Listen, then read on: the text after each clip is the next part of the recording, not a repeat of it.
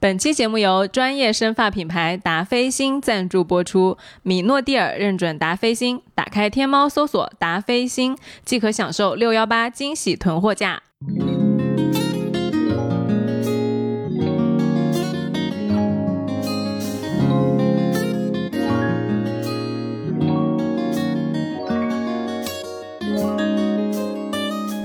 好，欢迎来到来都来了，我是主播丸子。Hello，大家好，我是 Nicole。其实每次这个开场白，在我讲完我是丸子的时候，我就会开始有个一一秒钟或者零点五秒的紧张，嗯，因为我就不知道接下来要讲什么。对，嗯，其实我在说你我是 Nicole 的时候，你完全没有在听，对不对对对，就你我讲完那句话，我就开始想我接下来要讲什么。但是在这个环节，我是特别安全的，就是每次我就听你讲什么，我跟着后面胡扯就行了，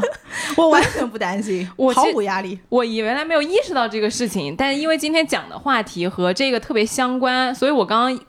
开麦的时候我就有灵感。嗯，对，然后其实今天要讲什么呢？就是讲微压力。对，这篇文章是尼寇看到的，《哈佛商业评论》是尼寇非常喜欢的一本杂志。然后当时呢，他看到的时候，他就跟我说：“他说我今天看到一篇特好的文章，你一定要看。”然后他就叫了一个小哥，就直接闪送到了我家，把这本杂志。我当时惊呆了，我真的惊呆了。我心想是什么了不得的文章？就你一定要让我立刻马上看到它。嗯对，然后看完之后，我觉得嗯，它值得一个闪送。是吧？就是其实我特别给大家推荐这个《哈佛商业评论》，它其实是每一个月都会有的杂志。如果说你现在订的话，大概率要订到二零二四年的。啊，嗯，对，然后它每个月会有一本是国外的这个杂志直接翻译完了，它一个中文版，然后寄到大家家里面的。哦哦，就它没有国内的投稿，是不是？呃，应该是没有的，因为从话题上来看的话，它都是一些国际上非常前沿的，有关于科技、有关于管理，或者是有关于呃创业或者是小微企业的这些，就是这些很国际化的一些话题，比较前沿一点，比较前沿一些的。嗯所以如果大家对这个有兴趣的话，可以到某宝上去订看看。但这个完全不是一个推广啊，对这个就是我自己非常喜欢的一个东西。然后从上面我也学到了呃很多，就是它能够拓展我的视野，而这些东西它不是在社交媒体上可以看到的。没错，没错。嗯然后，然后呢，这篇文章啊，它讲的是什么？我后来仔细看了一下，我觉得确实是讲的很好的。因为我先跟大家打一个场景的比方，就什么叫微压力啊？嗯他说啊、你一天。累了一天，上班回到家里面，躺在床上，然后你关上灯，你就是不好不容易要睡觉了，就放松了嘛，嗯你就我们这是每天都会这样子的，但是呢，你躺到床上的时候，你就会觉得特别的累。但大家都坐办公室的，你又没有去真搬砖，就怎么会这么累呢？他就说，其实有的时候是。呃，你会把它归结于你当时在忙一件，比如说一个特别难的项目，或者是你老板最近比较难讲话，但其实有的时候不是的，嗯，有的时候你看起来好像你团队合作合作也还可以，然后你的项目进行也比较顺利，但是就是会非常的疲惫。他就总结说，其实把我们压垮的并不是一件很大的事儿，而是在这一天之内会发生的很多很多的小事情，然后它在这一整天里面都在袭击我们，让我们感到不堪重负，都是一些转瞬即逝，没有你没有留意到的小瞬间。就比如说我开麦的那个一秒钟，嗯，我不知道你有没有一个感觉，就是我每周五晚上睡的是特别特别好的，哪怕我周五晚上是没有什么活动，我就一个人在家，嗯然后我周六基本上能够睡得特别的踏实。但是如果到周日晚上，一般我都是睡不好的。哦但他也没有一个明确的指向，就说，当然大家都知道周一要上班嘛，嗯但有的时候我周一其实并不忙，即便是这样的情况，我可能周日晚上他也不会睡得像周五晚上那么踏实。所以当我观察到这件事情之后，我又看到这个文章一直在讲，其实你生活之中是有一些很多潜意识层面会带给你的压力的。其实我呃，somehow 觉得这两者是相关的。我跟你说，我太有同感了。我不仅是因为就是周五睡得放松，然后周天睡得不好，我会有一种我会怕睡过头的压力。哦，我不知道别人有没有，但我嗯每次就是。我特别怕我一睁眼已经睡迟到了，嗯，那这种就是睡得很死的人会有的压力，因为我是那种就不是很多人定闹钟嘛，他都嗯要定五六七八个，嗯就我的那个手机打开来永远是只有一个时间的，啊就我是属于那个闹钟喊一下，我基本上就能起的那种人。你就会起，是不是？对我就会起，我我我完全不赖床，并且也没有什么起床气，我在起床这个方面是非常轻松的。我好佩服不赖床的人，我每次都摁闹钟的，嗯，所以，所以我就是会摁掉那个闹钟，然后就会睡过头的那种。嗯，对，那其实这种也算是我们都市生活中的一种微压力。对，哎，真是是啊，是啊，真是每次一睁眼，哇，不会迟到了吧？然后一看，哦，还好，哇，每天早上醒来，简直了，我真的是打工的人都知道啊。哎，那我再说一个场景，就是如果每次我要出差的话，其实头一天晚上是睡不踏实的。就是国外有一个词叫做 travel anxiety，就有很多 YouTuber 他们会去拍那种。嗯，就说视频嘛，就说我怎么去对抗我的 travel 的这种 anxiety，比如说从他们的收拾上面啊，或者是从头一天一定要把自己的护照啊跟机票啊放在床头，就是让这些很小的事情变得非常的扎实，非常的落地，来缓解呃自己的焦虑。但是对于我个人来说，我出行的一个习惯是头天晚上我会把衣服收好，但是因为我是早上洗澡，所以早上洗澡的人一定会就是会有一些比如洗面奶啊，或者是牙刷。啊，或者是头发的那种精油啊、梳子，是要第二天早上再放到行李箱的。所以我第二天早上怎么着都一定是要再收拾一次行李的。嗯，但是就是因为这个动作，我基本上呃头天晚上一定多多少少会给我造成一些压力，让我睡得没有这么的踏实。我我这些我都不怕，就什么洗面奶没带、精油没带，我就常有的事儿，我太不是就是收拾这个动作，就是我第二天早上起来我还得收行李这个动作。哦，我我我，但是我压力更大什么？我一个怕误机啊，就跟我睡迟是一个原理，就特别怕我赶不上，因为我以前有没赶上的经历。嗯，然后第二个我怕我买错航班啊，对我怕我第二天的飞就在路上的时候，我就会怕我今那个今天的买成了下一班，或者是呃前时间不对啊之类的，我也干过这个事儿。而且我之前啊出差的时候帮我们领导买。呃，跟我们领导说好买一班机票，嗯，结果我买差了，我买了晚一班的机票，这非常像你会干的事儿。然后我们领导坐机场等了我一个小时，他就不能他飞他的，你飞你的吗？他到了，就我们是就是有中转的，就不能他哦，OK。到第二个目的地，然后就是不得有人来接我们嘛，然后他就在那等我，晚到了一个小时，嗯，就特别像我干的。然后后来又有一次，我帮他订房间，然后那个宾馆那个酒店就是。他那个前台啊，就是查他那个订单有点困难，因为我是用第三方平台订的，嗯，然后查了一会儿没查到，我当时整个人汗毛竖起来，我说我去，不会没有订上吧？嗯，哦，后来还好是订上了，当时我跟我领导四目相对，那个眼睛就是我们俩彼此都在对方的眼神里读出来了非常多的信息。哦，天哪，那这个的确是很多瞬间，这我觉得这个都不是微压力了，这个就是那个瞬间，他就是给了你压力跟恐吓的，就是慌张的。啊，对对，就我会觉得。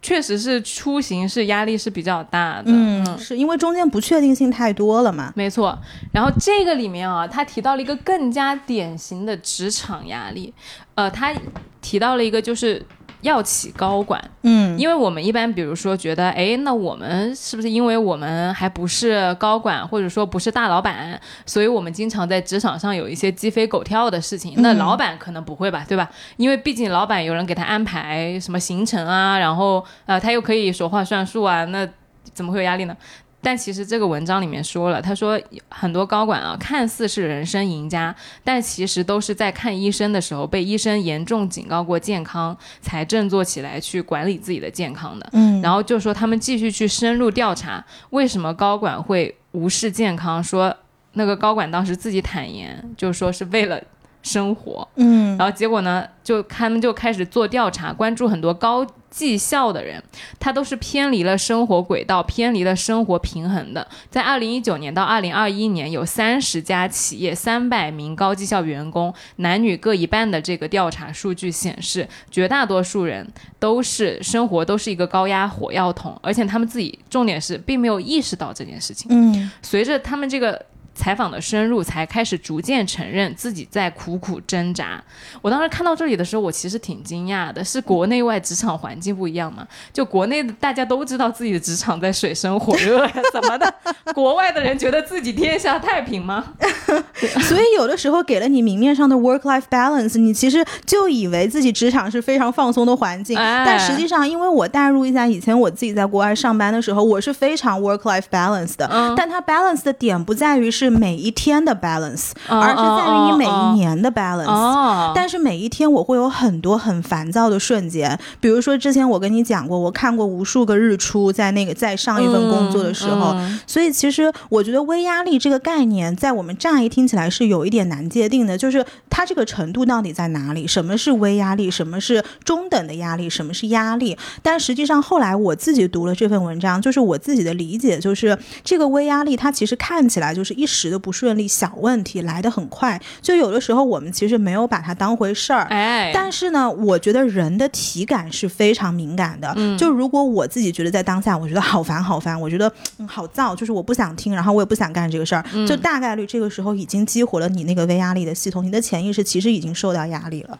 就是其实它是，我觉得是特点比较容易被忽略。就我们可能会觉得一个很有挑战的 case 是一个压力，大家都懂。对，但是有一些你可能自己都觉得，哎呀，讲出来都有点不好意思。这件事情我竟然用这件事情生气，你都不会承认的。有可能是一件特别小的导火索，你嘴上说着，哎，没事没事，多小一个事儿，但其实你就是因为这件事情给你自己有一些过不去的坎儿。是我再举一个例子，就是前段时间我工作上，因为我马上要去香港出差嘛，然后因为大家都知道香港的酒店其实是比较贵的，但是呢，我现在因为自己不是身体也没有特别恢复的特别好嘛，然后当时我们公司订酒店的时候，订的就离我们去的那个地方是比较远，大概早上坐地铁要坐个十五分钟到二十分钟吧。但其实我们之前去出差的时候住的其实就是你走路就能够到的距离嘛，啊所以当时我看到那个酒店的时候，那一瞬间我是有一点微压力的，因为我想到香港早上那个，因为香港的红绿灯是那种滴滴滴滴滴滴滴滴，哎它是会一直响。很不就你。会觉得很不舒服，然后你周围高楼林立，然后又有这么多人，嗯我还要去挤地铁。其实我想到这个场景，我就下意识觉得非常烦。然后其实这个也是一种微压力。所以你想，如果是这种程度，一天我们要面对很多很多次，嗯就是你的生活，我的生活相对来说还是比较单一的。嗯你像有一些朋友，他可能家里有小孩儿，或者是家里面有很多，就是家里面住了很多人，嗯那你每次回家的时候鸡飞狗跳，然后小孩又有各种的诉求，然后老年人又怎么怎么样了。其实这种，所以为什么别人说中年人的身体真的是一个非常。怎么讲呢？就是非常可怜的存在，就是你要扛太多这种因为精神而带给你身体的这种霸凌了。是的，是的，嗯是的。你刚刚想的让你刚刚聊的让我想到，我其实就不太喜欢去上海，不有一片淮海中路还是哪它那个地方有一个模拟中环的，那个过红绿灯也是滴滴滴滴滴哦，的，是吗？我都不嗯知道。我就特别不喜欢去那一块，哦因为我就真的体感不舒服。就是虽然很繁华，但我每次走到那里，让我感受到香港的那种东西，我就啊，嗯我不要在那儿。是，尤其是我们这种啊，就是 MBTI 里面是 I 类型的人，嗯，就所有来找我们讲话的人都在消耗我们的电量。嗯在这种情况下，你真的是觉得。我我以前会不好意思说啊，那人家怎么了？跟你讲几句话你就累了，你有多就是金贵，嗯对对，但是其实你看，科学研究表明，它就是给你造成了微压力。没有。其实我觉得这是什么？就是你不想听的人找你说话了。我看你每天的微信上聊的可嗨了，就每天同时多少个对话框，你没觉得我自己是这个时候是 I 人呢？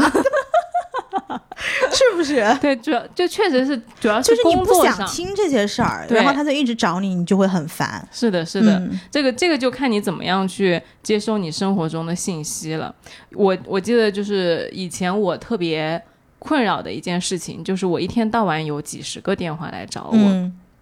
就其实找我的电话呢。态度都很友好的，然后人家也不会给你一个扔给你一个很大的难题，或者说突然一个火急火燎的事儿，一般都是一些比较常规，并且你可以很轻松就解决的事儿。但是问题是你一天接几十个电话，你也架不住啊。嗯然后比如说有些人给你打电话，你没接到，他就会很着急。嗯，然后他给你打第二个甚至是第三个电话的时候，他就会非常的急跟你说：“哎呀，我刚刚给你打电话，你没有接到啊什么的。”就在这个时候，他那个微压力他就又回来了。对，而且我觉得其实情绪传染也是一种制造微压力的这个重要来源。嗯就有的时候对方很焦很着急，同样一个事情，可能他心平气和的跟你讲，你也就心平气和的也就很容易的就听进去了。对，然后双方这个一来一回也就相对来说比较平和，你也不会觉得有压力。对方一着急，你也急，你急他也急，然后两个人就是你有压力，我也有压力。对，没错。对，这个你有一个想法，我有一个想法，我们一交换就是两个想法，就对你有一个压力，我有一个压力，对，一交换就是一个炸弹，我跟你讲。是的，对，都两个人都开始有了加倍的压力。嗯，然后其实我为什么呃那段时间看到这个《哈佛商业评论》的这个杂志文章，我会特别有感触，是因为前段时间我妈妈正好在我家，呃，因为那段时间我们不是本来要出国玩嘛，后来我就就是新冠了，然后我们就没有去成，但是我妈在我家住了很长很长的时间，呃，我跟我妈不是那种经常能够见到面的关系，因为她其实在老家生活嘛，大概一。一年来我这边可能也就三到四次，然后每次可能一个月的时间不到这样的频率。然后呢，我就会发现每次他来。当然，他很高兴，但是他与此同时都会跟我讲很多他在老家生活的一些困扰。然后，其实这些困扰在我听起来都是很小很小的事情，但是他就会觉得好像，嗯，这个事儿是一直在他脑子里面转，然后也挥之不去的。甚至前段时间，你记不记得有一次，我就在我们那个群里面就说，我说你认不认识庙里的人啊？就我妈那次来上海，她就跟我说，她要去庙里住一阵子。哦，是因为你妈妈呀？是因为我妈。然后后来我说你怎么了？然后她就是说他觉得很烦，就是觉得很多人找他，就上有老下有小的。我说你烦啥呀？我说你的事儿有我事儿多嘛。嗯就其实我妈在一个世俗标准上来看，就她也属于没有什么生活压力，然后又有很多时间可以去享受生活的这样的一个人。嗯但是她依然觉得自己精神很疲惫。嗯然后呢，因为精神疲惫，所以会反映在身体上有很多大大小小的毛病。所以每次她来上海，除了看我之外，还有一个工作就是要去跑医院。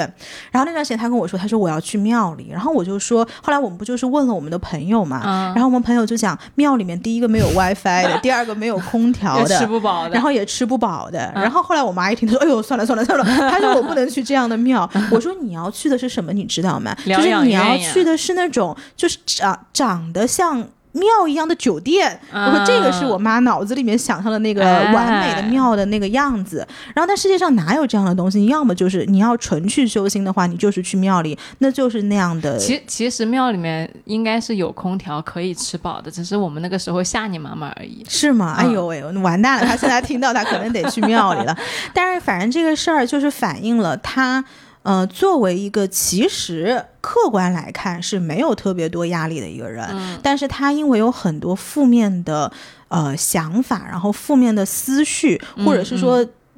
呃，笼统点讲，他就是个思虑很重的人。嗯然后，因为他有这些小的东西，所以让他身体也非常的疲惫。嗯然后，当时我看到这篇文章的时候，我就有拍下来给他看。嗯我就说：“你知道你现在是什么吗？你好像没有什么特别大生活上的困难，但是你这些微压力其实给你的人生、给你的身体、给你的精神造成了很多很多的困扰。啊这个事情可能是被你忽略的。嗯所以我当时跟他讲完之后，我又想到了一下我自己，然后又想到了我们身边很多人，嗯因为大家都知道，在都市里生活的人，我们都是有更大的压力要去面对的，比如说生存压力，比如说大家要买房的压力、结婚的压力，我就不一一举例了。但是在这些大的压力之下，其实大压力是会被拆解成很多，每一个大压力都会被拆解成很多很小的微压力，但是这些很小的微压力，可能在大压力面前都是微不足道的。但是没有任何一个人的身体或者是精神能够经得起这些呃小小的压力累积起来，来去袭击我们身体的这个结果。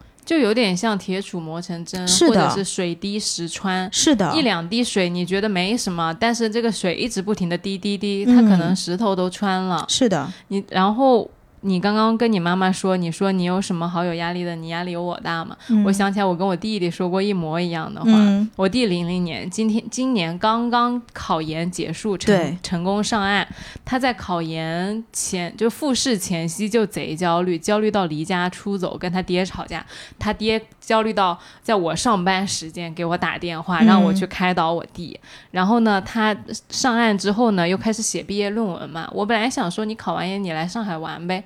然后他说我写毕业论文，哎呀，我事情好多了，老姐。我说你事情能有我多吗？嗯，你有什么好忙的啊？就考完了研不就应该去出来玩吗？就是叫朋友啊，叫女孩子啊，就是什么的，一起在全国玩玩、出国玩玩之类的。他说：“哎呀，我好多事情。”嗯，但其实我真的觉得，有的时候就是我们掉到那个压力里面去，或者掉到一整片很大的你都不知道是什么的情绪，你就很抽象。完了之后呢，你忽略掉一些很很具体的事情之后，你就会觉得，哎，都市人压力真的很大。嗯，而且我觉得每个人的心理承受能力是不一样的。嗯，就像你攻克了一个小的压力，比如说像考研或者考试这种事儿，在我们小的时候觉得这是一个好大的事情，这就是我的全世界，或者是失恋了，哇，我的世界简直就崩塌了。可是当你多弄几次，你就知道这个事儿它其实不是一个大事儿。哎，这个我们可以放在后面，就是节目的后半段来讲，怎么样去处理这些微压力。我们可以先来聊一下，就是《哈佛商业评论》的那篇文章，他给我们列。举了十几种呃微压力的典型，看一下你有没有。那有三大种，第一类就是会耗尽个人能力的微压力，比如说和合作伙伴的沟通不畅，或者是你收到了大量各种各样的协作要求，又或者是你在家庭里面的任务激增，比如说你的伴侣、你的小朋友要去看病，或者说要求你做点什么事情，然后说或者说呃。你的上级有权威人士，有一些你掌控不了、预知不了的行为，等等，就是感觉你这个人，我的脑子放在桌上，被各种人用，一会儿被我的下属用，一会儿被我的上司用，一会儿被我的孩子用，一会儿被我的父母用，所以会觉得我这个人可能是有很多能力的，但是不知道下一秒我这个能力要借给谁去使用。对，因为我看到这个，我第一反应其实都不是我自己，是我以前就是一个关系特别好的不同部门的朋友，嗯，他是一个能力这。特别强，而且是那种落实能力很强，因为他业务部门的人嘛，他要去推一个。呃，很多很多的新业务落地，然后在大公司里面不就得起草流程嘛？一个流程就要有很多个部门审批嘛，你前置就有其他相关的平行部门审批，然后风风险条线又是法律合规风控啊，集合叭叭叭，就很多的公司呃部门，在这个时候呢，他就要负责，比如说这个流程今天晚上要走完，他就要打电话给各个部门的人去催，那你打不通人家电话的时候，你是不是很紧张？对。然后卡住了，比如说有个人给你反馈一个意见，说啊，你这个地方要改一下，我才能呃过，他又要火急火燎的去巴拉巴拉给人家改，所以有的时候我中午约他吃饭，他说我今天中午连喝水的时间都没有，更不要说吃饭了。然后再到领导那里，领导那里就更不可控了，嗯啊，就所以我会想到他就是这些东西对他来说，他经常跟我说，他说。下班的时候看到我，他就会说有一种啊，我今天终于忙完了。然后我说你今天干啥了？他说嗯，其实也没干啥，就是催了个流程。嗯，就是你经受了很多很多的鸡飞狗跳的 moment，然后到最后你。也没有一个你个人的作品，你只是完成了一个流程而已。嗯，但我觉得很多人的工作都是这个样子的。我有一个很好的朋友，他在时尚公司工作。嗯，时尚公司每天就是跟这些明星打交道，然后要么就是跟他们的经纪团队打交道，要么就是跟下面的 production team。就比如说我拍摄的，我的摄影师，然后我的摄像师，然后又会跟妆发这些人打交道。所以他如果一旦去立的这样一个大的项目，他每天工作是非常非常细碎的。嗯，然后。就会给他造成很多。他当下都反应不过来的一些压力，但是反映到他的身体上什么？第一个就是晚上睡不好，第二个就是特别虚，第三个就是一直头痛。所以这阵子我一直在跟他说，我说要么你就是要好好休息一下，要么你就是你这个工作你要停一下，你得去放一个大假。这个明显已经是给他身体造成给了他很多信号了，只是说他不会这样去理解这个东西。就他身体内作为一台精密的仪器，已经开始出现损耗和是的磨损。嗯，对。然后第一类我们讲的是会。会消耗我们能力的微压力嘛？嗯。第二类我们讲的是消耗个人情绪储备的微压力，就是比如说展开了一场对抗性的或者是攻击性的对话，嗯，又或者是你刚刚提到的，就是。呃，跟你沟通的人传播了压压力跟那个焦虑给你的，又或者是你在一个不被值得信任的周边的人的环境里面，又或者是你背负了其他人的成功或者是幸福，就这种情绪向的东西。还有什么职场上的这种政治操作，就是那种我们经常讲的 people business，就是其实都是这种情绪储备的微压力。people business，哎，因为它这个是就是国外翻译过来的嘛，叫政治操纵，其实国内不。大家会这样讲。就是 people business 对，如果你一讲 people business，我就非常的有感觉。是，其实我对于我来说啊，如果我的职场上第一类我不太会。觉得这个是很造成我困扰的一个微压力，但是第二类这种会消耗个人情绪储备的微压力，是我经常经常遇见的。嗯其实我们来都来了，有录过两期节目是没有播出来的。然后这个节目当时王老师就说，他说你绝对不能播，这节目绝对不能播。其实这个当时我们录的是什么呢？就是录的在职场上我遇到了一些困扰之后，我嗯想的怎么去反击，然后怎么去嗯嗯转。败为赢吧，嗯是应该这样讲吧？对对对，对，但是中间会有一些呃，就是听上去不是这么愉悦的东西。然后丸子他说：“他说你知道你在教人家什么吗？你在教人家厚黑学。”他说：“你知道什么叫厚黑学吗？”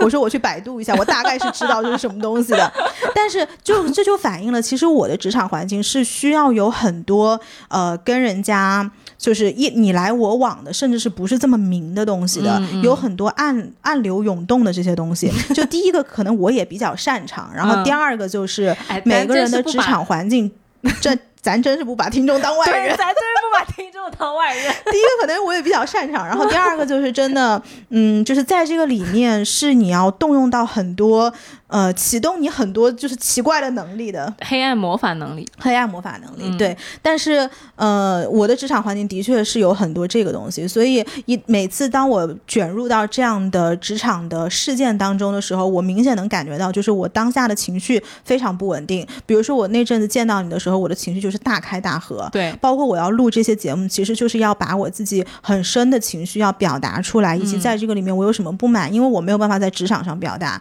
然后第三个就是我得再重新讲一次来梳理我的思路。嗯，对，所以其实。的这一大类反而是我经常能够接触到的，然后那一那一段时间基本上就是脸色比较蜡黄，然后也不是睡得特别好，然后稍微伴随一点脱发的这个迹象，就是那阵子身体上给我的一些信号。哎，你你讲到这一段的时候，就跟我刚刚讲上一段一样，行云流水，是的，真是行云流水。草稿都没有的。嗯，是，我对于这一段其实可能最明显的就是传播压力和焦虑的他人，就是呃，我接到对方会很。很急的时候，尤其是我作为一个 legal 部门，你跟如比如说你跟别人说你不行，这个方案不可以的时候，嗯人家就会跟你急嗯啊，这种我会觉得稍微有点压力。其实其他的我还好一点，嗯。嗯第三类就是说会挑战个人身份认同的微压力，然后它这个反映在几个点，第一个就是说追求的目标与个人价值观不匹配，比如说。我现在想要追求就是体制里面的一个呃，比如说一个某个位置，但实际上你知道你 as a person，你的人生价值观其实并不在这个地方，可能你的人生价值观在诗与远方呢。你这是个比如对吧？不是你真的想哦去追求一个体制内的位置。这是一个比如，这是一个比方。对我刚刚听愣了，我说啊，你 since when 你扣要去追求一个体制内的位置？没有没有没有。然后第二个就是攻击你的自信、价值观及质疑你的能力。比如说你现在到了这个三十几岁了，然后你家人都跟你说，哎，你这个播客录这么好有什么用啊？这么多人喜欢听有什么用？哦你还不结婚生小孩呢？哦就是他会用这些东西把你过往的一些呃你自己很看重的成就全盘给否定掉。哎，我觉得那句话真的伤很伤人，就是你叉叉叉有什么用啊？嗯啊，我觉得这句话很伤人。那天我去一个美术馆，嗯然后在上海叫 Blue Rider。其实这家画廊是因为我跟里面的很多呃就是 sales 都是很好的关系，所以我经常他们有新的画就会喊我去看。然后其有钱的不得了，其中有一幅画，它是呃一个德国的艺术家现在在展出的，是我那天最喜欢的画。他画的是什么呢？他这个画其实是由十二块呃 piece 给拼起来的。嗯然后他画的是一个呃年轻女性的裸体，然后呢，就是你能看到所有的。除了躯干中间那一块之外，所有的头啊，然后面容啊，然后手啊、脚啊，都是这种非常模糊的。然后我当时就问其中一个 sales，我就说他为什么要这样去画？因为你运到国内来，你最后还要把它拼起来，其实是一个很复杂的一个流程嘛。嗯然后后来他就说，他就问了我一句话，他说：“我们哪个女人是完整的？”哇，他说：“我们哪个女人是完整的？这个社会对我们的要求实在是太高了。你要要要有事业上的成功，然后你要有一个完美的家庭，你大概率是要有一个很不错的小朋友，嗯然后你什么东西都要，都全都加在你身上，那你是谁？他说哪个女人是完整的？所以这幅画它不值得是完整的。哦，对，然后他给我讲完这个之后，我就突然想到。就是这个社会真的是对女的要求是蛮高的，所以你刚刚讲很多女性她可能在三十三十五岁或左右，她可能事业上非常有成就，但是家庭如果你没有一个完整的家庭，其实社会大概率还是会给你一些就是都不知道是对我来说可能是微压力，对很多人来说可能是老大的压力。嗯、是的，是的，我有这样的朋友，就是事业上非常成功，但是嗯。就是因为独生，每一次被我们的共友甚至是呃前辈吧问候的时候，都是你怎么还没找男朋友？嗯嗯。呃，我说你下次就怼那个领导，你就说，那你给我介绍一个啊，对呀、你又不给我介绍，那你催什么催对啊，挑错谁不会，就是说，对吧？你又不介绍，是，然后他这个第三个点就是说不被家人或朋友理解消极的互动模式，其实这个就有点像我们刚刚举的这个例子。嗯，然后还有一个就是人际社交网络中断。嗯然后他举的例子是什么呢？就是说，如果我们很多人在国外读书，呃，亲人跟朋友都在国内，那我们遇到很多呃不开心的事情的时候，其实我们是没有人倾诉的。所以当时这个我也挺能感同身受的。我当时在国外很多年嘛，每次遇到那种大事小事，我知道在这个国家我的身份认同就是一个 minority，、所以我讲很多东西，可能我讲给我的美国同事听，然后大家会觉得哦，sweetie，呃，poor thing，他会给你一种就是很怜悯的这种呃态度，然后也许会给你出一点主意，但是你知道，呃，这个不是你的亲戚，这个不是你的亲人，就是你总归会有一种我跟他之间 connection 的一种奇怪的。就是感觉，就这个真的只有在国外生活过很多年的朋友，他才能感同身受。所以我觉得，在每当这样的时候，我也会觉得，哦，好像就是总是哪里空落落的，然后但是我也说不上来，只是说这种感觉的确让我会觉得好像有一点压力。你说到这个，我可以说一个更具象的和更小一点的身份认同的压力。嗯因为前几天我们不是聊嘛，我说我最近好像在社交方面压力小了一点，原来是那种完全不想出去认识新朋友的那种感觉，但现在我觉得好像，哎，我可以尝试着去认识一些朋友了。然后你就说，呃，可能是因为你找到了一个更加接纳你的环境，让你觉得更安全嘛。嗯，我想想，真的是这样子。对啊，就是我当时刚刚呃毕业之后来上海，因为我的学校不是在上海，有很多在留在上海的人，他其实是上海的学校嘛。嗯我是从呃重本科是重庆，然后研究生是厦门，然后你再到上海来。其实我这个成长路径的 就是很奇怪，你你嗯这个求学路径和工作地点。去就中国基本上三个角，哦哦嗯是，那你你就校友其实是不多的，尤其是同一级的人，然后再加上你来了一个新的地方，就没有朋友也是很正常的嘛。嗯就索性当时有一些同龄的同事，然后会慢慢的再加上做播客啊，你我花了一个很长很长的时间，嗯才找到一个我在播客和在呃，比如说喝茶呀，或者说呃禅呃冥想啊之类的那个领域的，诶，好像是可以跟你有共鸣的人的对话，而在公司里或者是。呃，之前我以为的，比如说法律圈，其实我呃律师朋友是比较少的，嗯不是说我不想去交往，而是你好像就自然而然的没有和这些人成为朋友，在你们有交集的时候，嗯也有，但比较少。所以我会觉得，在这种比如说你说身份认同，那原来如果我觉得我是一个律师，我是不是应该和律师朋友或者说校友多玩在一起？结果你发现好像你不是很合适，和你不是很开心在那个圈子里面的时候，那你要花很长的时间精力去找一个其他的你待着舒服的圈子。我觉得这也是一种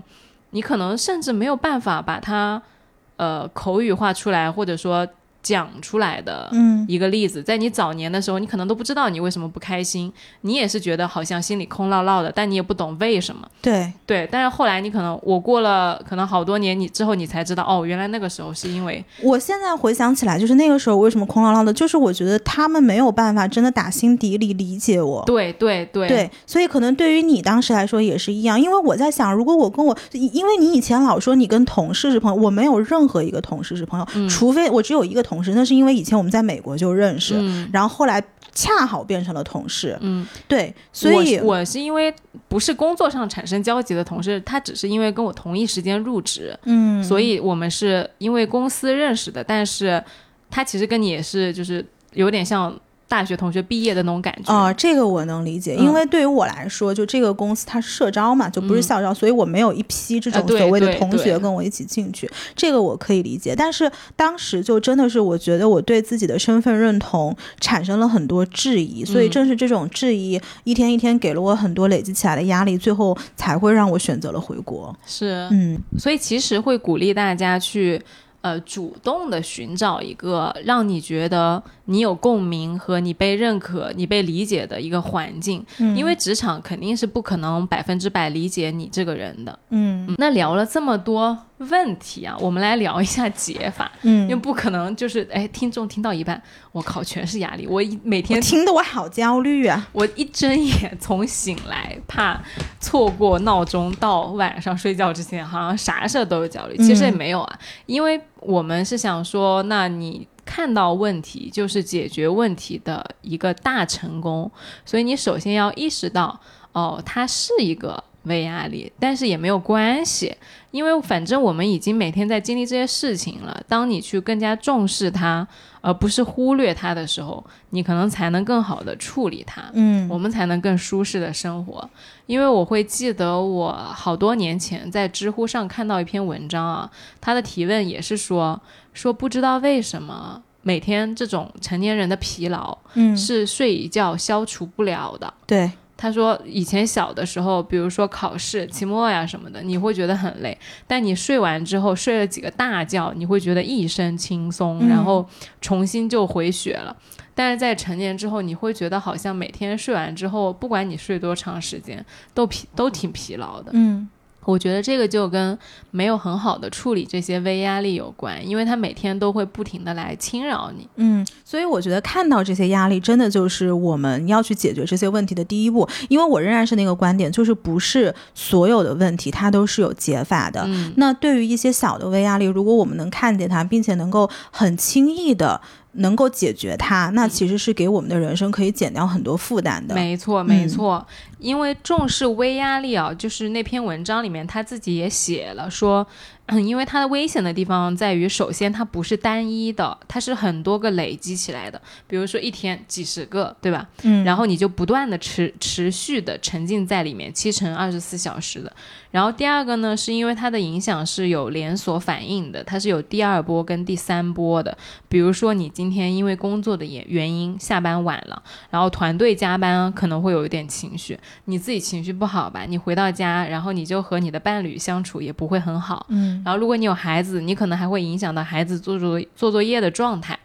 这就你会给家人也带来。对，其实我觉得这个东西传导真的很厉害。前段时间我看到一篇文章，他就说现在的小朋友出生很多都是敏感体质。嗯，然后这种敏感体质有几个原因，第一个就是他在妈妈肚子里的时候，妈妈本身就非常的敏感，然后这种敏感可能是情绪上的波动很大，然后或者是自己进食啊，就是很多人吃外卖啊，或者是现在的环境会给小朋友造成天生的敏感。嗯然后第二个就是小朋友在他们很小的时候，家里面的环境是。你能够小孩子是能感受到那个高压的，是的就是因为爸妈的精神非常的疲惫。是的，是的，所以很多小孩子，包括我自己身边有一个很非常好的，就是小朋友，大概两岁左右，他这么小就会察言观色，就很敏感，很敏感，嗯所以跟我们那个时候的小朋友完全不是一样的。哦，讲到这里啊，我也可以给大家推荐一本书，这个真的也不是推广，绝对是良心推荐。我给我两个闺蜜和很多其他的好朋友，有小朋友的好朋友都买了这本嗯书。这本书叫做李欣，是李欣老师写的，是一个中医。然后呢，它叫《儿童健康讲记》。嗯他就是跟你介绍，比如说，如果你父母压力很大，但是你又不说，你会觉得说，哎呀，我们家都很好的，然后我们对小朋友也很好，就你讲出来是好话，但是因为你的精神紧张，导致你讲出来的呃状态是不对，其实小朋友都是感觉得到的。小朋友都感觉得到，就大只有大人以为这些人不知道，其实不要说小朋友，包括小狗，你都能感觉到。没错，就我每天回家是什么状态，其实狗它是完全知道你进来的时候是开心还是难受。我觉得是频率，嗯，对，就是你那个震动的频率。是的，是的，反正就是小的这些动物是非常敏感的，只有傻的只有大的那些人。我跟你说为什么？因为人会自欺欺人，嗯，你会骗你自己。你对你自己不诚实，你就老觉得你自己老好了。其实你就是，哎呀，已经。而且还有就是，大人他要关注的东西太多了，你人的精力你总归是有限的嘛。我只我只能把最紧急的问题先解决，然后其他很多东西就先放了，然后今天结束了就睡觉，也来不及了，就也没有时间。对对。然后这是第二个原因，是你要关注微压力啊。第三个就是他有的时候他不会来源于老板，他会来源于最亲近的人，因为比如说客户难搞和老板难搞，你是有。理由的，你是可以吐槽的，嗯，你甚至是可以骂人的，就说啊那个笨蛋老板，对吧？你那个客户好恶劣，怎么怎么样？嗯，但是呢，你你不能这样讲你的小孩，或者是你的伴侣，甚至是你的父母，嗯，因为人到中年，如果你父父母其实年纪也大了嘛，你没你不忍心苛责他们，或者说你父母就是有一些。让你觉得很烦躁，但你又会很内疚，说我怎么可以对他们很烦躁，又会很挫败，我怎么没有办法给我父母提供？你看，这全是微压力。哎，对对，你说的每一句话其实都是微压力，对吧？就我又不能提供这些事情，我是不是不行？就之类的，我们就被动的生活在了微压力里面，就也很少会停下来想一下对我们造成的影响。但是如果你不去处理他们，然后渐渐让他们累积的话，其实长时间这样持续下去是会。被陷入一个倦怠期的，嗯，对，所以，我们今天来聊一下，就是怎么样去处理他们。其实，第一个方法啊，就是用一些实用的工具或者是实用的方法来击退微压力，就是别来，就是不要来，就是打扰我。比如说啊，我觉得这个点是非常好的，就是有的时候情绪和焦虑它其实是比较模糊的，嗯，就你没有意识到。但如果你说，你把它具体化了，它其实没有那么可怕。对，比如说我们上一期节目啊，就是我们讲去 Power Fest 的那个活动嘛，就我看那个大家收听量和留言都特别特别积极。对，大家听到很多幕后的故事，开心死了。对，然后也会就在说自己的焦虑是什么什么。其实我当时就觉得运动真的是一个很好的去呃具体化和消解你那个模糊压力的一个方法嘛。哎，但是我跟你讲哦，很多人想到要去运动这件事儿，他本身都会有微压力。哎，会会会会。就是之前我看过一个写 meditation，他是一个老外写的，就是说，他说 my biggest problem，他说 meditation 想要解决的就是 I have to try so hard to meditate。然后我当时我觉得这个不就是我吗？就是很多人其实来说服我说冥想能够怎么对你好，然后尤其是你是那个生活中这么多事儿，然后来来去去你要学会冥想。然后我之前还下过那个 app，就是说来教你冥想 ten percent 嘛，对吧？然后呢，我也尝试听过一点，那个那个 app 还要付费，一年大概六百八十五，我买了，我去，六百八十五人民币，我买了，大概一共听了五次吧。就是我每次在睡觉前，我想到我今天要打开那十分钟来 meditate 这个事儿，我觉得压力大的不得了。后来我就知道这事儿真的不适合我啊。对，所以你说运动真的不是每个人都适合运动，就如果这个事儿让你觉得。就压力很大，可能这个事儿它真的就不是你的事儿啊。哎，那你应该可以共情我每天就是想要运动但又不想运动的那种。我非常可以啊，就像这个，就是因为不是所有好的事情都是你带着一个积极的我非常想要做的态度去做的。我觉得这是完全 OK 的，因为你人就是有喜欢的事儿跟不喜欢的事儿，这个是很难改变的。对，我觉得不要具体说。一定指定你要做什么事情，而去做一些让你觉得舒服和能帮助到你的事情。这个帮助到一定是你自己觉得帮助到，而不是别人觉得可以帮助到你。呃，其实我觉得他有一个点讲挺好，就是说要学会拒绝小的请求，嗯，管理技术设备的通知，避免休息时间打扰生活，调整人际关系。其实这三句话在我理解起来，就是你要给自己的生活做减法。嗯，呃，我之前我们讲录过一期节目嘛，就是说。其实你忙碌是为了更高效的偷懒嘛？对，这其中有一个非常通用的技巧，就是我们对很多人或者是事儿 say no 了。对，因为我们知道，当我们 say no 的时候，这个时间精力才能释放出来。那么你释放了这个部分之后，你让自己变空杯了，你才能够不会感觉到这么多的压力。然后第二个就是手机上的这个 push notification 啊，就这个通知啊，基本上我是没有的，我全都关了。不行，我只有微信和支付宝两样。哦，我只有微信和新。新闻，就只有这两个东西。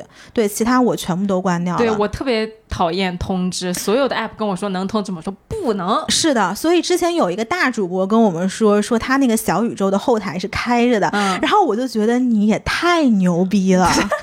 就是你怎么能这么大一个台，然后每天有这么多评论进来，你居然是开着的？我这个我真的是非常他可能隔两分钟就有一条通知，隔两分钟就有一条通，知。所以我觉得这也是一个很好的技巧，就是把自己就是不需要的东西全都呃移除你的生活。哎，对我们那一期讲忙碌其实是锻炼你偷懒的本领，哇，这一期迅速的窜窜到了最最受欢迎的前三，哎，我真的震惊了。然后我其实对这个里面还有另外一个可以分享的点，就是你去克服这些呃给你造成微压力的。击退微压力的方式嘛，就是你去做。嗯就这上一期我不讲我在 Podcast 上，因为要公众发言，让我非常紧张。然后，但我发完言之后，我就觉得 OK，就是我走过了这个过程嘛。然后我上周末我去录了闲聊，对就是我当线下观众听嘛。嗯然后他们就一直在就是撺掇我发言，就是其他的、你不要，就是你不要讲，好像上面撺掇你发言，不是不是不是下面的人，就是跟我一块去的，就小宇宙的朋友啊，嗯然后那个。其他的主播认识我的朋友，然后我们就在说，就调侃对方说你怎么不举手啊什么的。嗯，然后呢，我当时就跟他们说，我说其实我从学生时代我就不我就不会在公共场合举手，嗯因为以前比如说讲座啊，或者是上课啊，老师会提问，或者说接下来啊、有一些时间给大家提问，有一些法学界特别有名的教授来你这做讲座，你是有一个很宝贵的机会可以他跟他们交流的嘛。其实有的时候我也会想提问，我也想知道，我也想跟他们聊天，但我就是。举不了那个手啊，我就是说，那个手就是特别特别的重，嗯。然后你就是会一直酝酿说，我有一个问题想问，我待会儿怎么怎么说，然后你想了一个小时，然后最后人家都散场了，就你还是没有问出那个问题，嗯。嗯，然后那一天我就想说，是时候克服我这个问题了，嗯。然后后来我就举手，然后我就随便瞎说了一点，嗯。然后过了之后呢，我觉得哎，我也好像也还好，嗯就是我会觉得去最近一直不停的密集的让我去面对跟别人在线下说话这件事情，也会帮助我去让我知道，好像他们没有我想的那么麻烦，那么恐恐怖。嗯，其实很多事情你害怕，就是因为你不熟悉。然后还有这里面提到的就是管理技术设备嘛，它其实讲的就是你用更好的工具来管理你的生活。我们不是经常录制的时候有一些，比如说嘉宾啊，或者是临时改时间啊什么的，嗯。就我这个破记性，我肯定是记不住。嗯。然后，但是苹果的那个日历啊。就很好用，嗯。就其实大家都不用去下额外的 app，你就在苹果的那个日历，我相信安卓肯定也有，对。就是有那个日历功能，你点进去看每天今天你要干什么，嗯。你就明明白白的把它记上，你就不需要占你自己脑的内存。不然我以前不记的时候哦，我真的是老是会忘记，哎，我今天是不是有个啥事儿？嗯哎，我明天是不是要跟谁吃个饭？想不起来。嗯，是，所以我觉得他讲用更好的工具，这个是非常有作用的。因为我们刚刚一直提到说，呃，当我们有很多微压力堆积的时候，会有脱发的问题。是因为今天正好我们是接了达霏欣的这个广告，所以我们也想开诚布公的来聊一聊脱发这个问题。我确实发自内心的、坦诚的说，嗯，我真的对我的发际线就是焦虑。但是我跟你讲啊，我发际线虽然没有问题，嗯但是呢，其实我有很长一段时间一直是在跟脱脱发做对抗的。为什么呀？但这个原因，我相信很多留学生都知道，嗯就是因为国外的水质，就是它就是会让你。刚刚去的时候，哦甚至有很多留学生在国外生活了五年、七年、八年，他就是一直在脱发。啊，所以大家都有一个经历，就是你刚刚出去的时候洗澡，然后那个呃头发掉下来，就把那个就是洗澡的那个啊地方堵上了。嗯，然后我是在国外，我才知道有一种叫下水道溶解剂的东西，就是因为那个时候头发实在是堵得太厉害了，然后也掏不出来嘛。国外的这个技术工不是特别的贵嘛，嗯然后大家就会自己去买那个下水道溶溶解剂。然后就是，如果你真的在这个过程当中的话，你就会发现脱发这个问题就跟你生病是一样的。嗯，就周围的人可能不理解你有多么难受，但是只有在其中的人，你好像他是一个每天都在发生，他也不是说你真的得了癌症，今天要去化疗的一个大事儿。嗯，但是你一旦有脱发问题的人，就是痛的不得了的一个痛点。嗯，但凡听到任何的产品是有效，都会去试。比如说那个时候很多留学生他会去买呃英国 Lush 的那个小红帽，就大家都说非常的有效果嘛，我也买过。然后呢，有一些美国的这个生姜洗发水啊，什么日本的头皮去角质剂啊，什么头皮按摩精油啊，我都做过。就是你都无法想象，以前我为了对抗脱发这件事情，花了多少时间、精力跟金钱。我还去日本的那种，就是类似于诊所一样的，他帮你把头发一绺一绺的，就是呃分开，然后在那个头皮中间做去角质的那个动作，就跟你脸上做护肤的那个流程是一样的。所以就真的花了很多的时间跟金钱。然后包括我呃暑假的时候也会回来去看中医，因为不是很多国内的人就说你脱发是因为呃气虚啊什么的，啊你要养啊，然后包括什么早睡早起，哎呀这些我都试过。然后吃什么五黑水呀、黑豆啊、醋泡黑豆啊，我跟你讲，就是真的，这节目录了一百四五时期，就总有一些大家都不知道的我试过的东西。我跟你说，这个节目录了一百四十多期，我我对面的那个人啊，他总是能震惊我，给我一些我意想不到的惊喜。嗯，但是为什么这一次我们会接这个达霏欣的广告？其实还有一个原因，就是米诺地尔的这个成分，嗯呃，以前我在美国就买过，这个其实在美国药房里面都是自己可以去那个就是 over the counter 就 OTC 可以自己去药房里拿的。哦，然后呢，就是我会拿来之后把它自己调好，然后就往头皮上喷。嗯所以这个东西我知道是非常安全，包括美国 FDA 也呃通过的。而且到最后的确就是这个玩意儿，它救了我脱发的这个问题。这也是为什么这次达菲欣找到我们时候，我们其实是挺高兴的，因为终于国内有这样的米诺地尔茶剂，然后他们把这个产品呃推上市，然后让更多的国国内的朋友能够看到这么好的东西。没错，我会觉得它是切实的解决了一个问题，或者是帮助大家解决了一个大家焦虑的点。嗯我觉得它是有用的，是是比较实际的东西。是很实际的，而且达霏欣的公司正东集团，因为也是上市公司嘛，那就让我这个做金融的天然多了一份信任。就是我也可以给大家分享一下，就是我这么多金钱、时间、精力，包括这么多年跟脱发抗战，嗯呃，最后得出一个对我自己来说非常有用的一个流程。就这个护发的流程，现在基本上就是跟我护肤是一致的，就是我脸上每次涂完之后，我头上也会用这一套东西来做护理。嗯，呃，我我自己总结，它是一个内外兼修的。那我日常其实是会用比较滋润的洗发水，然后我的头皮其实是有点油的，然后也是这个细软的发质，嗯而且我经常都有漂啊，然后也会染啊，嗯也会烫啊，嗯所以其实对于头发的伤害是蛮大的。是的，是的。那在这种基础之下，我就一定会用这种滋润的洗发水，然后我是不用护发素的，因为护发素对于我这种头发是有一点不太够的。哦然后每次我一定会用的是发膜，哦，就是我基本上洗澡的时候，比如我先洗头，然后洗完头，我把发膜把这个头上包起来，然后我就开始刷牙啊、洗脸啊、洗澡什么的。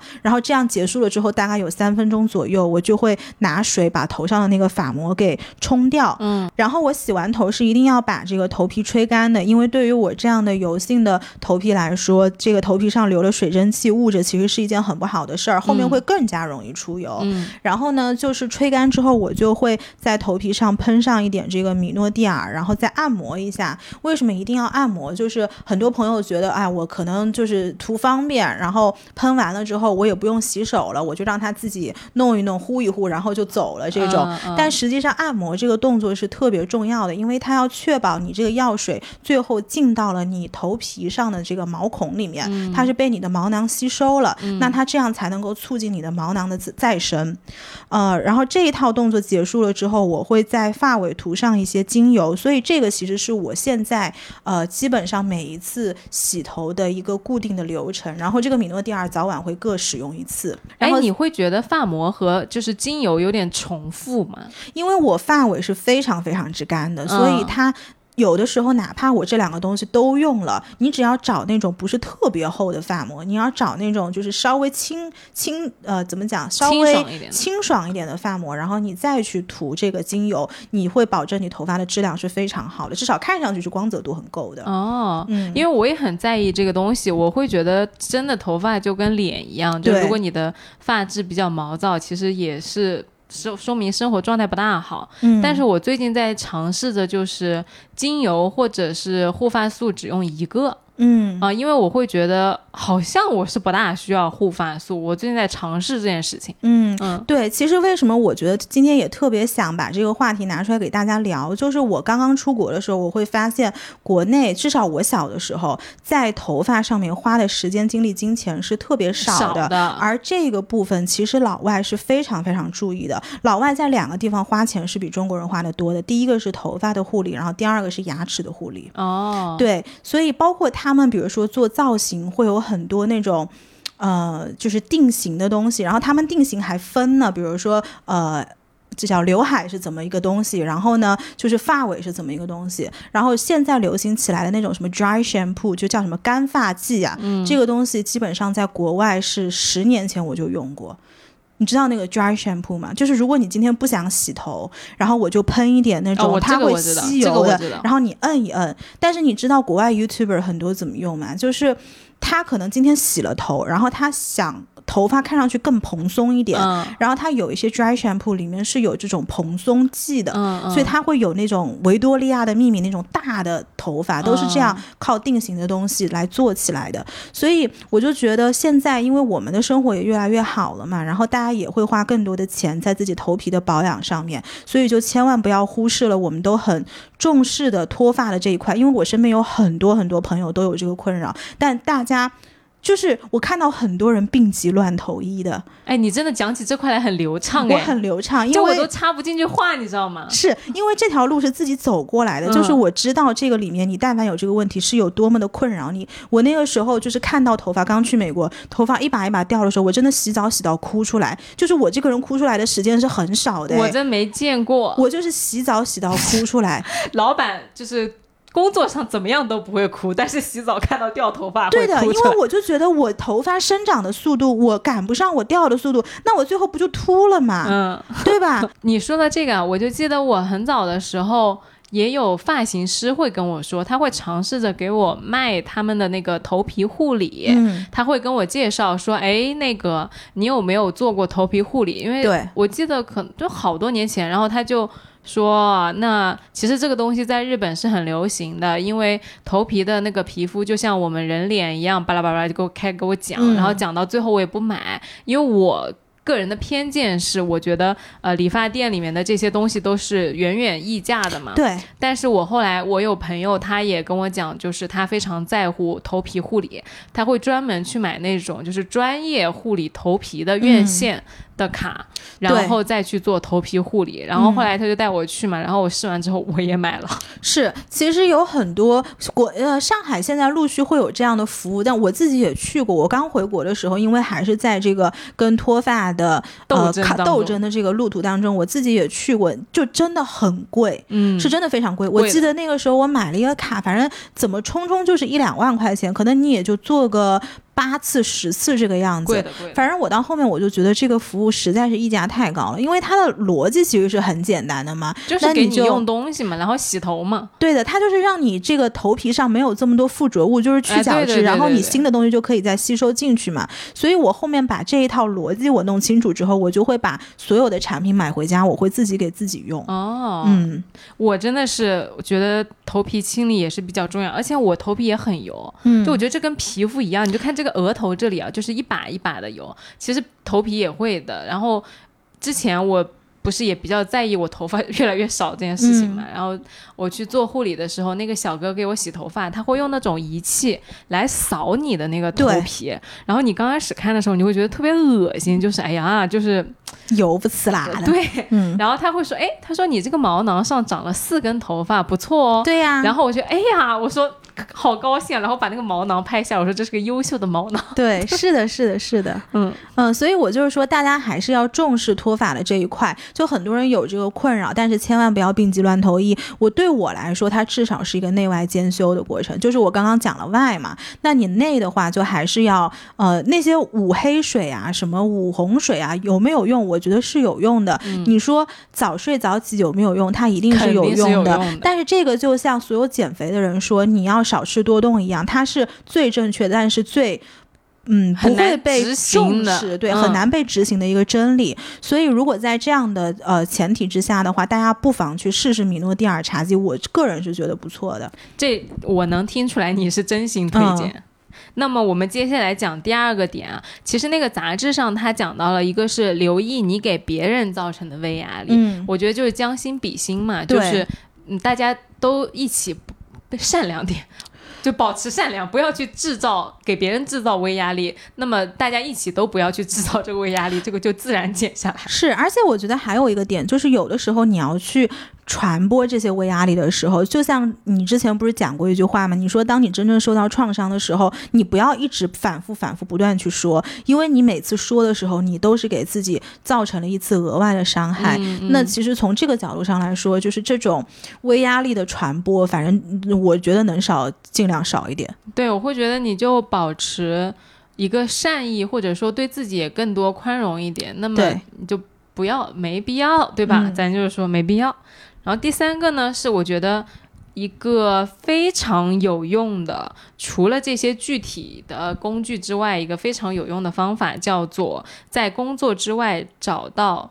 两三个有意义的团体，构建多维度的生活，体验到更丰富、更有趣的事情，然后你就可以走出这个单一的评价体系。其实我们在过往的节目啊，我觉得来都来了，真的是一直致力于做这件事情。嗯，我们讲了非常多的方法，比如说之前讲爱好啊，对，讲创造啊，然后讲了很多我们喜欢的事情，其实都在讲这件事情，就是告诉你，其实生活是非常多元的，就是你要给自己找到更多的抓手跟支点。其实这个是我当时跟我妈分享的，对她来说最有用的一个方式。嗯，因为她如果没有大的生生活压力的话，其实是很空的。他就会一天到晚关注你，他也不会关注我，因为我也不给他关注的机会，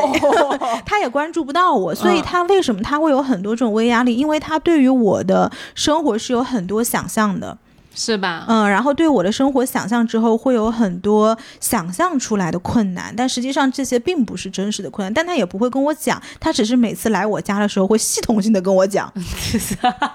他不会每天跟我讲，他就会一次来把它讲空一次，然后再走这样子。所以，嗯，就是我觉得对他来说，如果他能够有更多的兴趣爱好，或者是更多的朋友，然后能有更多的那个 passion 可以投射的地方，我觉得这对于老年人来说不是一个很。容易的事情，你要找到自己的 passion。对于老年人来说，我不知道，我我觉得至少是比年轻人要困难一点的，因为他渠道会少一点，对，然后他的精力会少一点，是的。但是我觉得这个是值得尝试的，因为你的。呃，获利是一个复利，嗯，就你只要做了这一步之后的好处是每一天都可以收获的，嗯，是对。然后呢，那个书里面啊，我就记了一句话特别的好，他说：“他人是你微压力的来源，但是也是帮你走出微压力的方法。”嗯，可能对你神经系统危害最大的是另外一个人，但是呢，可能最有好处的。也是另外一个人，嗯，因为你在多元、多元的多维度的团体里是可以体验到真实的连接的，嗯，这个其实我们两个人就是最好的注解，就是我们在做播客的这个过程中，我们可以呃找到除了职场之外，我们自己非常重要的价值，嗯，我觉得这个是。嗯，来都来了，存在非常重要的一件事情。然后最后还有一点，我觉得讲的特别好，他就是说，呃，你要知道，在生活当中，你不是唯一一个在经历这些的人，所以退几步看全局，这个也是可以消解掉你微压力的一个方法。然后前段时间我微博上看到一条，我当时还挺有感触的，就说生活中的问题是永远解决不完的，人生本质上就是一个解决各种问题的过程。想要内心平静，只能与问题共存，最好彻底。忘了问题这个概念，你知道前段时间你我们不是聊到焦虑嘛？然后你就说我你觉得我不是一个特别焦虑的人，但是这个我后来想了一下，是因为我知道我人生中有哪些问题，并且我觉得我是有很多问题的。但是呢，我的一个默认的感觉就是，它就是我生命中的一个部分。我好像不会说我一定要去克服它，或者我一定要去解决它。那它在这儿，我是可以跟它和平共处的。就你非常 OK，你有这些问题，就是我非常 OK，我有这些问题。所以其实，在我的视野里面，它问题跟我是共存的，它并不是一个独立于我的对面，我一定要把它打败的一个东西。所以这个反而可以让心态上稍微平和一些。对对对对对，尼寇经常的一个口头禅就是：“哎呀，那就这样呗。”你们能想象那个语气吗？就用他的那个声音说出来这句话，那就这样呗，还能咋的？对对对对对对。对，尼寇这多大的事儿，那就这样呗。建议大家单独把这句话剪出来，当成你们的铃声，甚至是领导给你打电话的时候的那个回响。是，但是很多时候他就是啊，你这个问题放在那儿，那那就这样呗，那确实也没办法，那那就只能这样了，那只能这样了。对呀，所以要学会跟共问题共存了，我觉得这也是一个生存之道。嗯，那到节目的最后，也跟大家介绍一下这次找我们合作的达菲星米诺地尔茶姬到底是个什么东西啊？就是这个达霏欣呢，它是隶属。属于正东集团旗下的智托生发药品品牌，同时是国内首家上市的米诺地尔茶剂，有近二十年品牌发展历史，覆盖全国超过八万家的药房以及一千家以上的公立医院，那一定是个靠谱的老品牌，在米诺地尔领域可以说是资深的专家。那这个米诺地尔茶剂呢，它的核心成分就是我刚刚提到的米诺地尔，它是中美两国食药药监局唯一认证的生发外用药，三甲医。院皮肤科用药，那达霏欣作为专业生发品牌，它的产品有百分之二跟百分之五的两种浓度，给不同状况的用户来做选择。女性或者是头皮敏感人群建议使用百分之二低浓度，刺激比较小。那如果是男性呢，或者是中重度脱发人群，建议使用百分之五的浓度。用法用量呢，给大家介绍一下，标准是每天两次，每次六喷。这个尼寇刚刚其实也提到了，要按摩。到吸收的那针对头皮敏感的脱发人群呢，可以从百分之二每天一次开始使用。建立了头皮耐受之后呢，女性为两次每天，男性可以逐步调整为百分之五的用量浓度，每天两次。具体用的时候呢，是喷在毛发稀疏或者是需要增加发量的地方，也就是说，对于我，我就是喷在我的发际线处。那喷在干燥的头皮上，喷完之后用手指轻轻按摩三分钟，使米诺地尔茶剂充分被头皮吸收。用完之后呢，记得及时清洗双手，或者是戴一次性的塑料手套。如果说药液流到了其他的部位，我们及时用清水洗净就好啦。三个月是一个疗程，可以看到绒毛生长。在准备结束不用的时候，因为米诺地尔茶剂是有脱敏期的，所以建议大家逐需要逐次减少用量和频次，直至完全暂停使用。那我们也给大家做一个这个风险提示啊，因为这个达霏欣的产品呢，它还是一个 OTC 类的药品，还是有一些使用禁忌的。比如说，如果你对米诺地尔产品或者是本品其他任何一种成分过敏者，是不可以用这个产品的。第二个是，如果你是在孕期或者是哺乳期的妇女，要慎用，一定要在医师指导下才可以使用。呃，这里也可以给大家分享一下，我个人其实用的是百分之二的这个低浓度，所以大家如果不知道从什么地方开，是选的话，可以先选百分之二，然后你觉得呃皮肤耐受了，或者是你自己本身中重度了，然后你再慢慢进阶到百分之五来做这样的一个切换。那这次合作的优惠信息呢是这样子的，就是从今天节目上架开始，截至到六月十五号，大家可以在评论区给我们互动，分享你的微压力以及你现在可以想到的解决方法，就有机会被选中，获得由达霏欣提供的生发礼盒一份。那这一期我们总共会抽五位呃幸运听众，大家记得每次我们给大家抽奖，不管是送礼品还是送书，一定要记得来给我地址。那在节目的最后呢，我们再次感谢专业生发品牌达霏欣赞助这期节目。米诺地尔认准达霏欣，打开天猫搜索达霏欣，即可享受六幺八惊喜囤货价。那本期节目就到这边喽，还是欢迎大家每周收听。来都来了，你可以在小宇宙、喜马拉雅、网易云音乐、荔枝 FM、苹果 Podcast、Spotify 等各大平台找到我们。记得在评论区跟我们互动喽，拜拜，拜拜！希望你今天也开心。